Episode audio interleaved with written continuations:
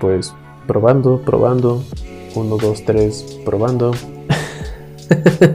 no estoy muy seguro si recuerdo cómo hacer todo esto. Pero aquí estamos, una vez más.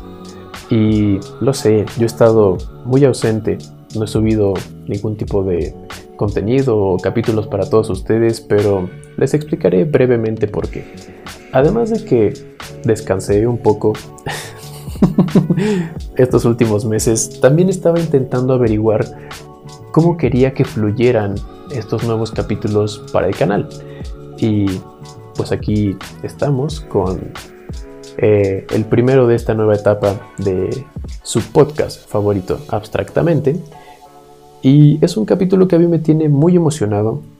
En realidad estaba ansioso por platicar de esto con todos ustedes y compartirlo, pero no sabía muy bien cómo, cómo plasmarlo o cómo contárselos. La verdad es que era una idea muy grande y de haber hecho pues todo de, un jalón, quizá habría tenido un capítulo de de una hora o de, no sé, una hora 20 minutos, una hora 23 minutos con 5 segundos.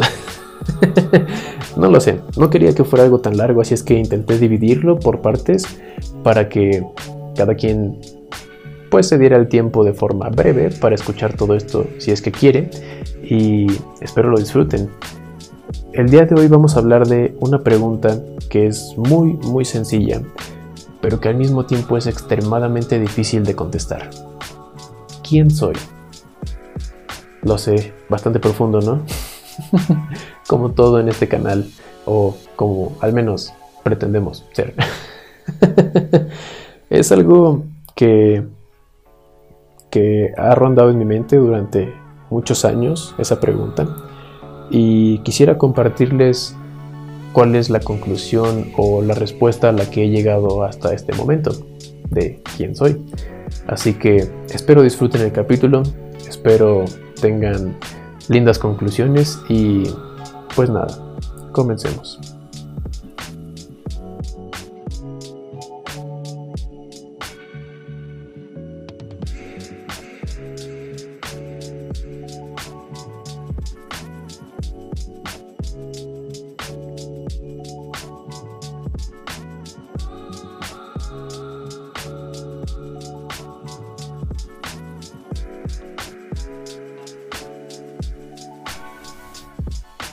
La idea de platicar sobre esta pregunta específicamente en este capítulo nació hace algunos días cuando yo estaba viendo Kung Fu Panda 2,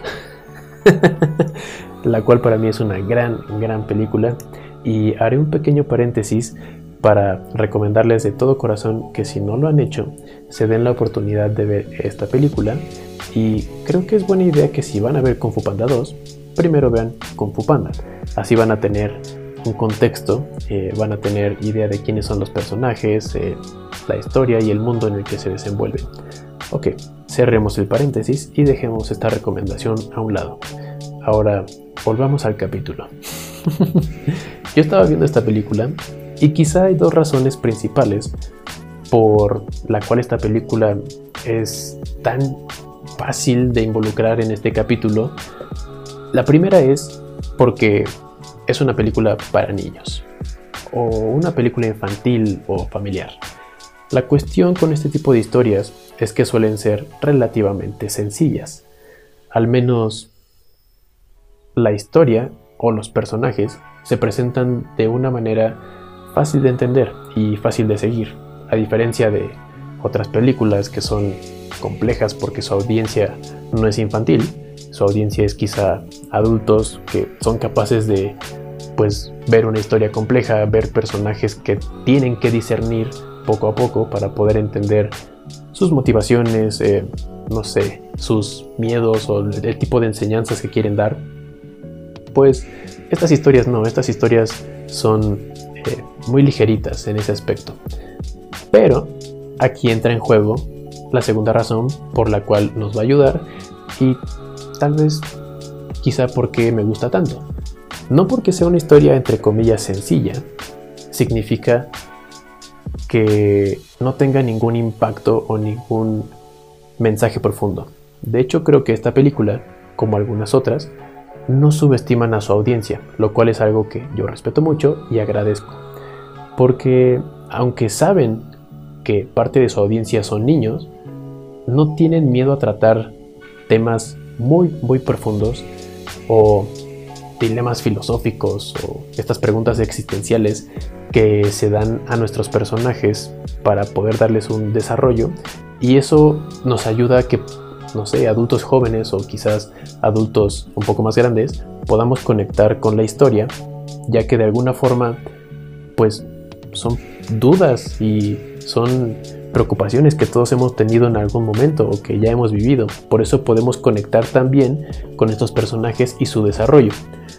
Y los niños quizás no entienden a la perfección todos estos pequeños detalles, pero la historia al final también da una enseñanza que está muy bien digerida y así podemos todos entender cuál fue el propósito de la historia y de la película. Además de que suelen ser pues muy carismáticas, tanto la historia como los personajes, para poder pues entrar en, en, en estas audiencias jóvenes y no tan jóvenes y de todo tipo. El caso es que por eso Kung Fu Panda 2 nos va a ayudar a relatar y a darle cierto camino a este capítulo. Comencemos por Po, nuestro protagonista, quien a lo largo de esta historia tiene esta pregunta. ¿Quién soy? Él está intentando descubrir quién es en realidad o quién ha sido todo este tiempo.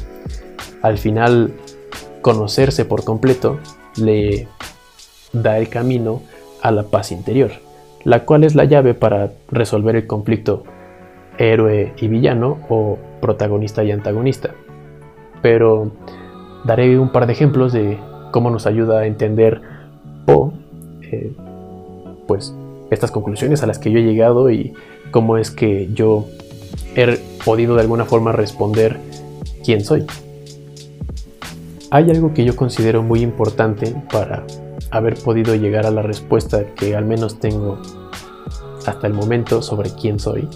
Y es que tuve que haberme dado la oportunidad de conocer mi historia, de conocer mi pasado, aceptarlo y entender que todos esos momentos moldean una parte de quién soy el día de hoy. Al igual que nuestro protagonista Paul, quien en algún momento de la película tiene que hacer las paces con su historia, pues comienza a ver quién ha sido, quién es y desde ese punto quién quiere ser en el futuro. Ya saben, llegando a la paz interior y todo eso. Por otro lado, Sheng, quien es nuestro antagonista, pues tiene un camino un poco diferente, un desarrollo un poco diferente ya que entra en el eh, en la montaña de la venganza. y todos sabemos qué pasa con la venganza. Como dice don Ramón, la venganza nunca es buena.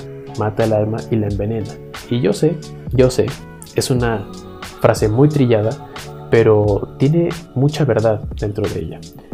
Shen, al no querer hacer las paces con su historia, al no querer aceptar todo lo que ha pasado, pues simplemente comienza a ser más hermético se pone más a la defensiva y comienza a culpar a todos los demás de hacerlo quien es en ese momento, en lugar de entender que su pasado y todo lo que él ha hecho o lo que él ha vivido definen una parte de quién es.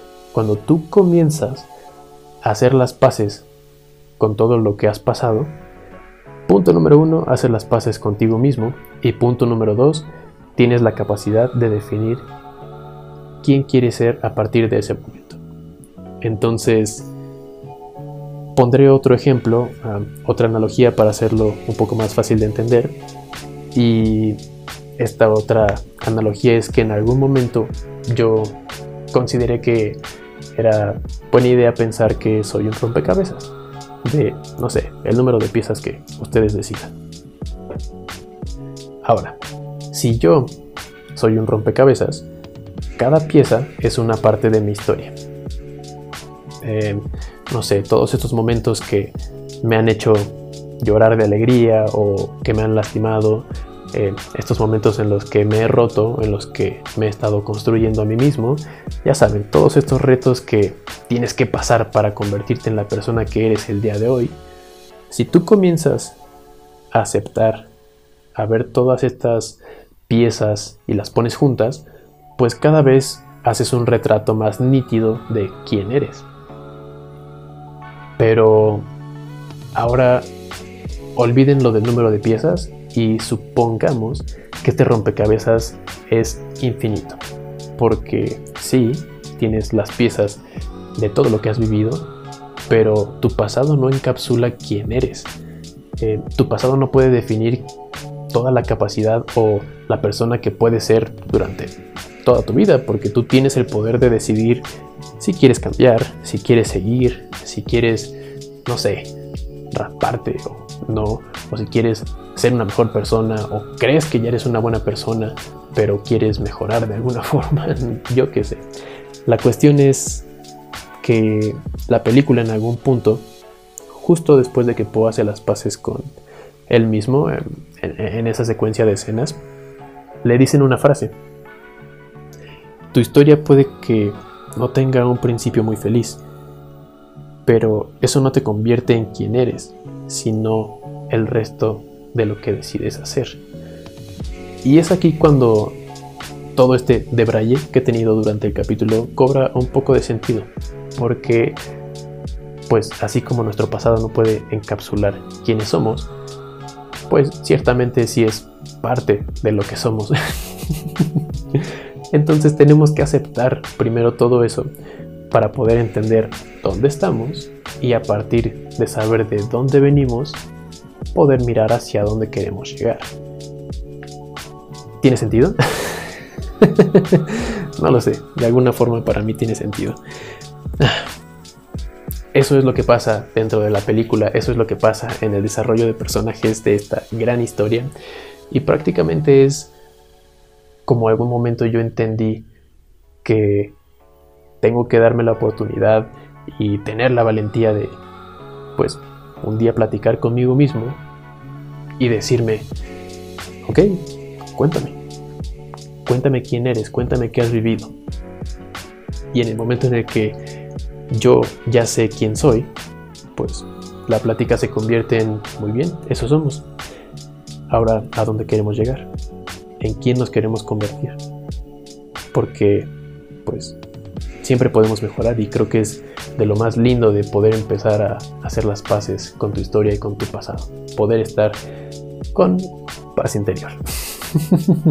Ciertamente no vamos a poder controlar los elementos como el agua o algunas eh, balas de cañón que nos lancen, pero vamos a tener un superpoder que es tener la capacidad de definir quiénes queremos ser y, ¿por qué no?, convertirnos en todo eso a lo que queremos llegar y ser una mejor persona y poder ser, no lo sé, un, un mago nivel 10 o un bailarín nivel 60 o yo que sé, un gran futbolista, un gran estudiante, un cariñoso hermano, amigo, una gran pareja, etcétera, etcétera. Ah, este tema me emociona a muchos niveles. porque se me hace impresionante y muy lindo darme la oportunidad de detenerme, voltear al pasado y recordar o ver todos esos momentos que he vivido o poco a poco como he ido cambiando como persona hasta volverme quien soy el día de hoy, porque es en estas pequeñas oportunidades donde en serio puedo dimensionar todo lo que he crecido y decirme, wow, te has rifado, carnal. Te has rifado. Creo que cuando ustedes lo hagan, van a poder observar mucho de por qué son quienes son. Sé que van a poder hacer las paces con su historia, con su pasado, y van a poder descubrir todo el respeto y admiración que merecen de ustedes mismos por haberse convertido en las personas que son el día de hoy. Y ese fue el capítulo del día de hoy. Espero les haya gustado y también espero no haber divagado mucho, pero si así fue, ojalá algo de lo que haya dicho tenga sentido, de alguna forma. Gracias por acompañarme y... Ah, claro, mi frase de Jimán. Recuerden que lo que digo no es una verdad absoluta. Ah, pues el objetivo del podcast siempre ha sido poner mis pensamientos sobre la mesa para que ustedes los analicen y tengan sus propias conclusiones. Así que gracias por sintonizar este reencuentro y nos vemos en el próximo episodio. Bye bye.